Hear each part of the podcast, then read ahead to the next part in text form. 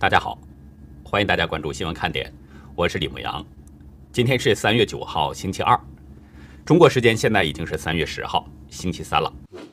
美国两党众议员们提出了一项法案，将允许美国人在联邦或州级法院起诉进行网络攻击的外国政府或其代理人。这项法案一旦通过，美国人就可以在法院起诉他们，并且要求金钱赔偿。纽约州总检察长詹乐霞昨天宣布。任命前联邦检察官金贤俊和律师克拉克领导调查有关州长库莫性骚扰案。截至目前，指控库莫性骚扰的女性已经达到了五人。多位民主党议员呼吁库莫应该主动辞职，但是库莫坚决不辞。昨天，英国通讯局以违反公平、隐私和公正性规定为由，向中共央视旗下的环球电视网 CGTN 开出了二十二点五万英镑的罚单。这是中共大外宣在英国遭受的又一次重击。CNN 今天报道，全球五十多位人权、战争罪行和国际法专家发布独立报告，中共政府在新疆的行为违反了联合国灭绝种族罪公约的每一项规定，中共负有国家责任。截止到美东时间今天下午三点，全球新增确诊中共病毒人数是三十一万九千一百一十六人。总确诊人数达到了一亿一千七百八十二万零八百九十九人，死亡总数是二百六十一万三千七百二十一人。下面进入今天的话题。中共二会十一号就将结束了，习近平和李克强因为意见相左，这几天呢一直是人们热议的话题。在二会开始之前，人们就在猜测习李斗会有什么样的表现。那现在终于要水落石出了。李克强很可能会成为光杆司令，而在习近平集权的这个过程当中，韩正可能会成为第一个被撤职的人。与此同时，中共在劲吹上山下乡的毛风，凸显出科技与种子被卡脖子的危机。中国人大呢正在审议组织法修正草案，这是一个让李克强感到非常堵心的草案。因为草案中提出，将授权给人大常委会，在闭会期间，除了可以决定部长的人选之外，还可以决定国务院其他组成人员的任免，其中包括国务院副总理和国务委员的任免事项。中国人大副委员长王晨上一周在开幕式上表示，这个举措是为了完善全国人大组织法，确保人大工作的正确政治方向。王晨说，人大常委会根据国务院的总理的提名，可以决定国务院其他组成人员的任免，也可以根据中央军事委员会主席的提名，决定军事委员会其他组成人员的任免。全国人大常委会也可以决定撤销国务院其他个别组成人员的职务，决定撤销中央军事委员会其他个别组成人员的职务。王晨的这个表述说得非常清楚。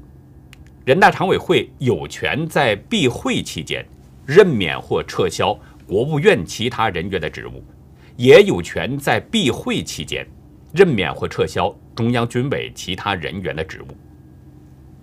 闭会期间，顾名思义就是会议结束后，或者说没有开会的时候，都算是闭会期间。也就是说，人大常委会随时随地都可以任免或者是撤销。国务院和中央军委其他人员的职务，也就是说，除了国务院总理李克强和中央军委主席习近平之外，其他这两个机构的所有人，他们的职务都可以被人大常委会任免或撤销。这个举动，在中共官场是一个重大的变化。有人可能觉得呢，这跟美国的议会制度有些接近了。表面上看呢，这是中共的人大在扩权了。但实际上，这是习近平在进一步控制权力。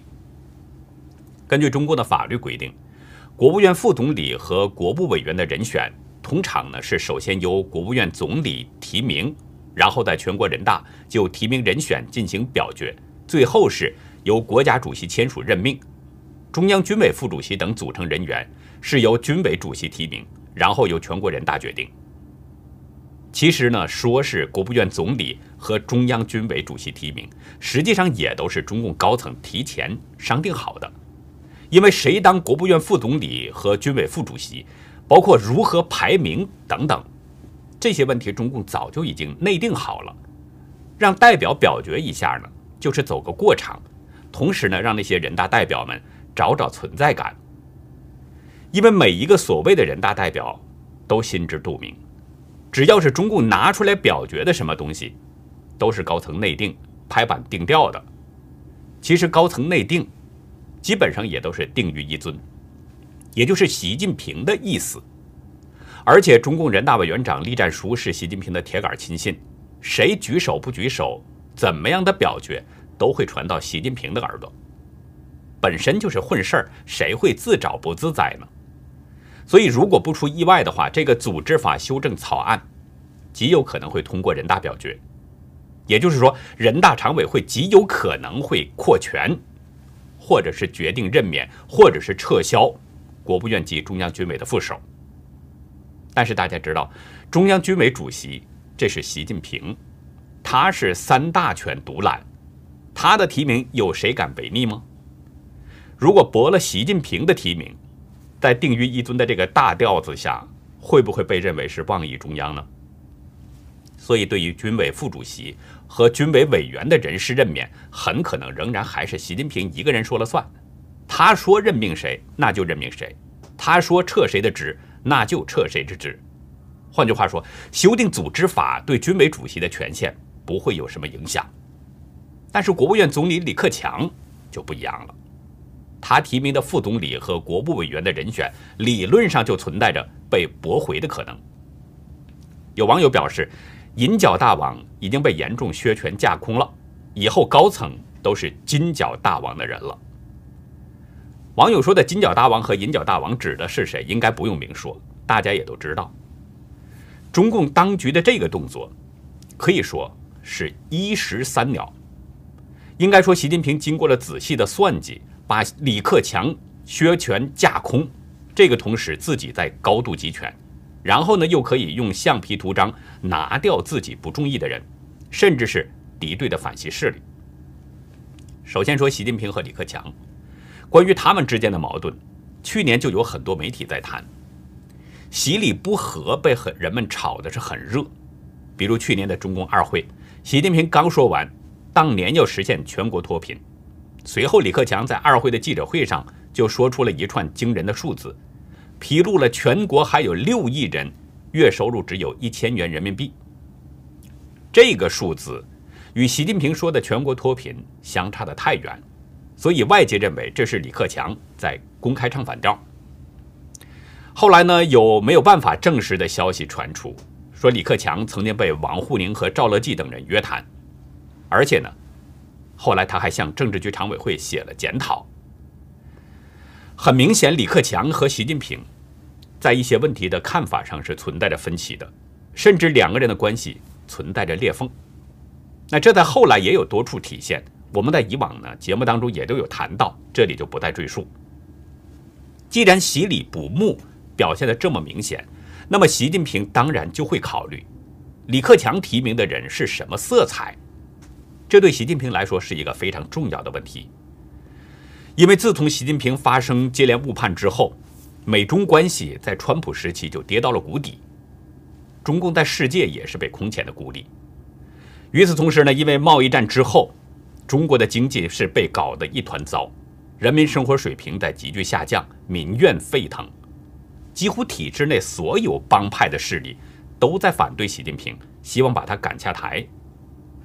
以前的反习势力仅仅就是敌对的江泽民贪腐集团，双方斗得你死我活。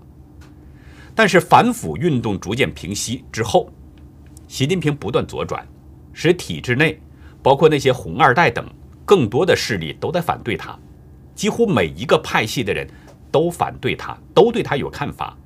特别是体制内的进步势力，看习近平在错误的执政路上是越走越远。渐渐的就心生失望，并且开始反对他。我们看到体制内时常传出“习近平下台，习近平下课”这样的声音，朝野间那也是此起彼伏，不绝于耳。这样的情况，为了保权力的习近平自然就要考虑：如果李克强提名的人是对自己有利的话，或者说提名的人是习近平中意的人选，那么人大表决就可能顺利通过；如果提名的人对习近平没利，那么人大表决可能就会遇到麻烦，甚至根本就没有办法通过。我们进一步说，即使是现在身在副总理位置上的人，习近平也可能通过人大常委会随时随地拿走他们的权利。那么这样说来，那些反对习近平的国务院副总理们就叫悬了。现在呢，国务院副总理有四位。分别是韩正、胡春华、孙春兰和刘鹤，国部委员是魏凤和、王勇、王毅、肖捷和赵克志。这些人当中，韩正是上海帮出身，目前是国务院当中江泽民派系的台面人物。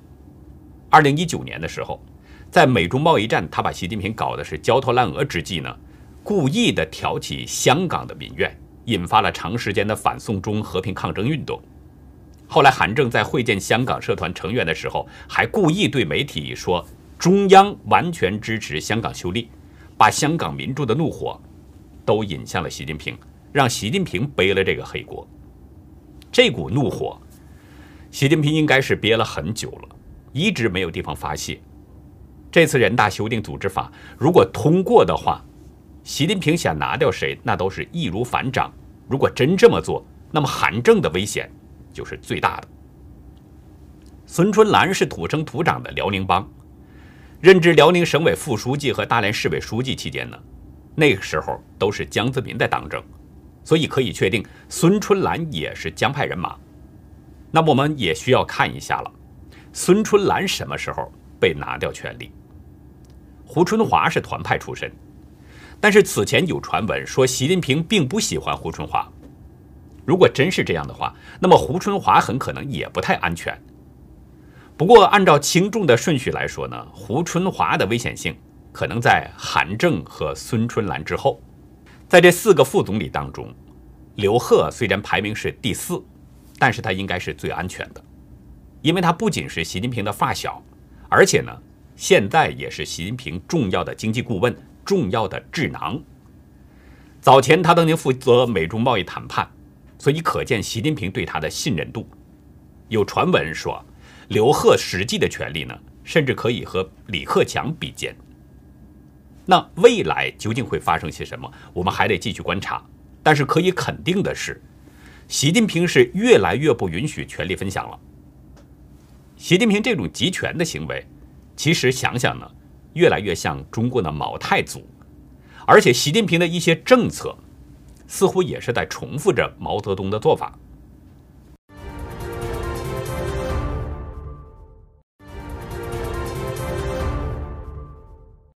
半个月前，中共中央办公厅和国务院办公厅联合发布了一份通知，关于加快推进乡村人才振兴的意见，鼓励城市高学历的人才向农村转移。与此同时，中共各大官媒还有中共的御用学者们也是轮番上阵吹风造势。这个做法很像五六十年前中共狂热的上山下乡运动。当时毛泽东号召人们上山下乡，接受贫下中农的再教育。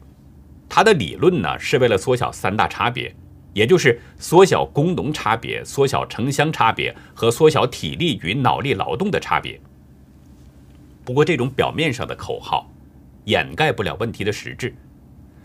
毛泽东提出上山下乡的目的，除了解决文革带来的严重经济问题之外，更重要的是将那些革命热情未灭、思想依旧活跃的知识青年赶出城市。毛的根本目的是巩固中共的政权，而现在中共所谓的推进乡村人才振兴，实际上就是把毛泽东上山下乡这个政策给换了个说法。习近平又复活了毛泽东在五六十年前的那个政策。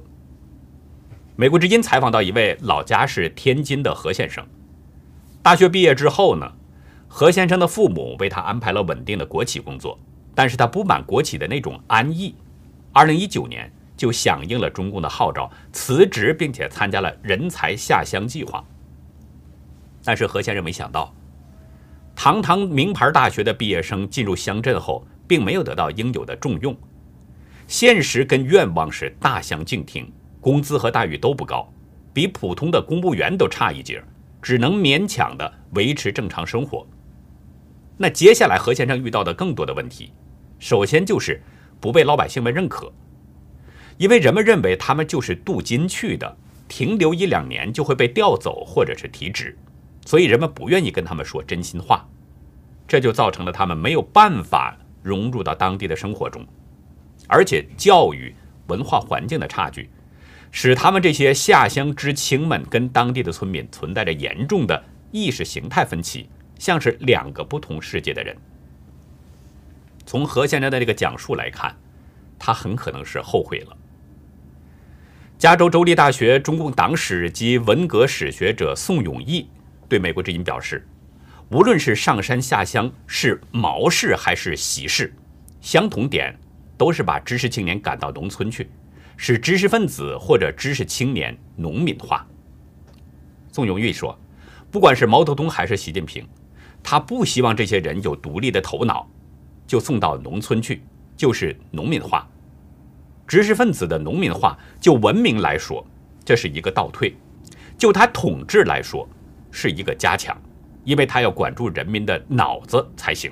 这位知名的历史学者指出，毛泽东当时之所以把那么多知识青年、红卫兵赶到乡下去，除了他不好控制以外，还有经济上有问题，大量的人。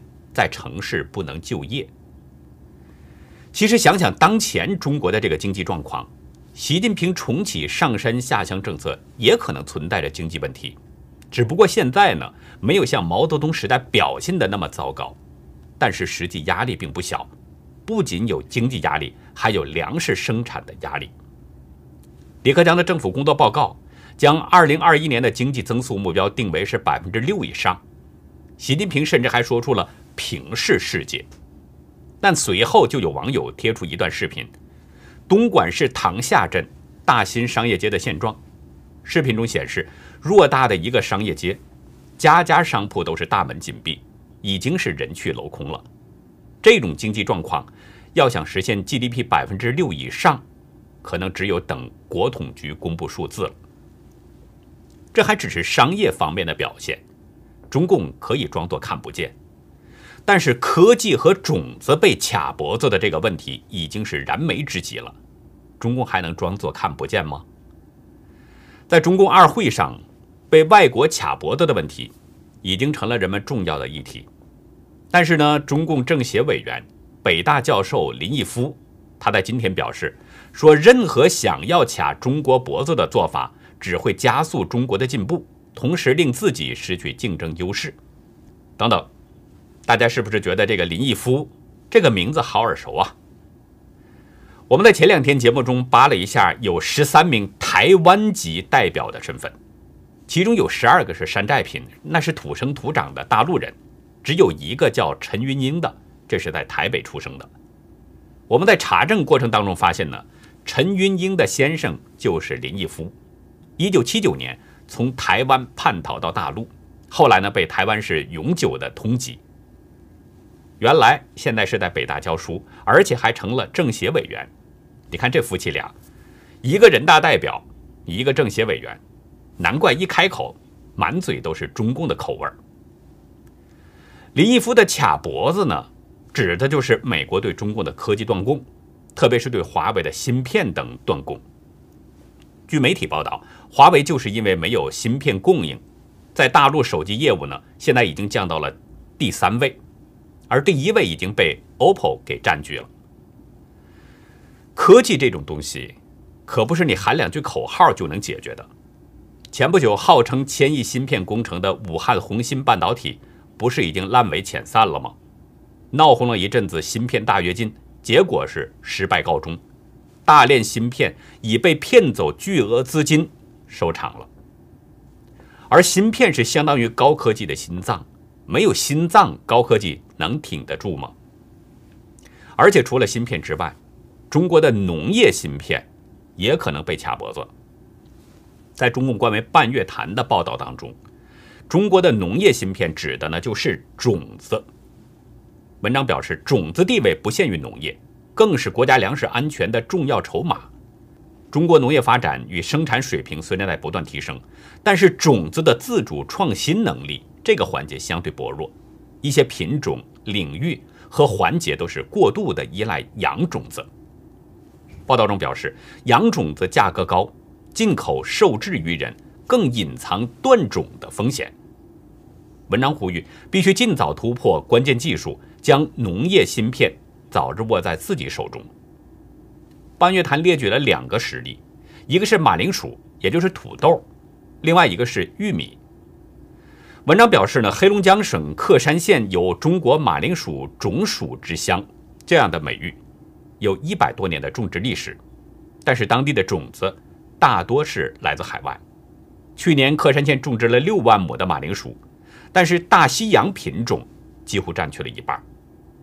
玉米是基础的农作物，但是却是中国农业当中比较薄弱的一项，在中国东北和华北的玉米产区。种植的主要玉米品种是杂交玉米种子鲜玉三三五，而这种主子是美国杜邦集团旗下先锋公司选育的。此外，像辣椒、洋葱、胡萝卜、番茄，还有西兰花等等，也是大多依靠着国外的种子。中国官方数据显示，二零一九年蔬菜种子进口的总额高达二点二四亿美元，占种子进口额的一半以上。中国人都知道一句话：“民以食为天。”中国有十四亿人口，庞大的人群每天都要巨量的粮食供应。科技被断供，也就是中国的科技发展会受到阻遏。而如果粮食如果出现了问题，那就是大问题。而严重依赖的外国种子的农业，一旦被断种，后面会发生什么呢？习近平当局应该意识到了隐隐存在的粮食危机，甚至预感到了中国百姓可能在缺粮之后要出现什么情况，所以号召知识青年上山下乡，让城市娃娃到农村去搞农业。但是上山下乡如果能解决问题的话，当年毛泽东不就已经解决问题了吗？所以习近平复活上山下乡的这个政策，很可能还是一个坑害一代人。甚至坑害几代人的政策。今天，中国官媒《环球时报》发文表示说，肛拭子检测既不会造成生理上的严重不适，也能有效降低假阴性的概率，确保不会漏诊。文章还强调说，并不是针对所有国家人士，不应被扣上偏见的帽子。胡锡进的这篇文章显然是在为党洗底。因为中共要求入境中国的外国人必须接受肛拭子检测，遭到了美国、日本、韩国等多个国家的抗议。其中有日本人呢，向驻华使馆就表示说，肛筛造成了心理上的很大痛苦。中共声称肛拭子检测可以在一定程度上提高病毒感染者的检出率，还表示呢，说肛拭子检测阳性的时间比鼻咽拭子检测出结果的时间要早，等等。为了证明有道理，胡锡进呢还引用中共卫健委的说法，说有三个步骤，具体咱就不说了。我也没有胡锡进和中共这个嗜好，对这种臭烘烘的东西不感兴趣。反正胡锡进就是在替中共说，肛拭子检测是非常有效，所以呢，中共在极力推广。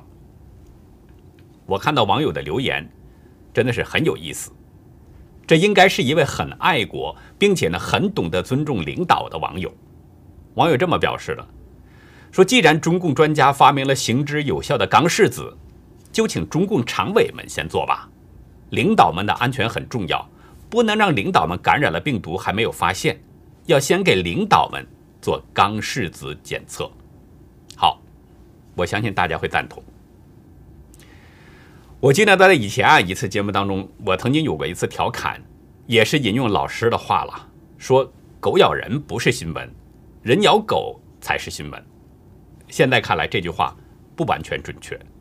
狗咬人是不是新闻？关键是要看这个是谁的狗，这个狗咬了谁。昨天，拜登在白宫养的两只德国牧羊犬被送回了特拉华州的老家。为什么呢？因为其中一只咬了白宫的一名保安。连一向对他们很好的保安，他都敢咬。你看来这个狗是不是真的有点狗仗人势？咱们这是开个玩笑哈，其实我这里要说的呢是拜登。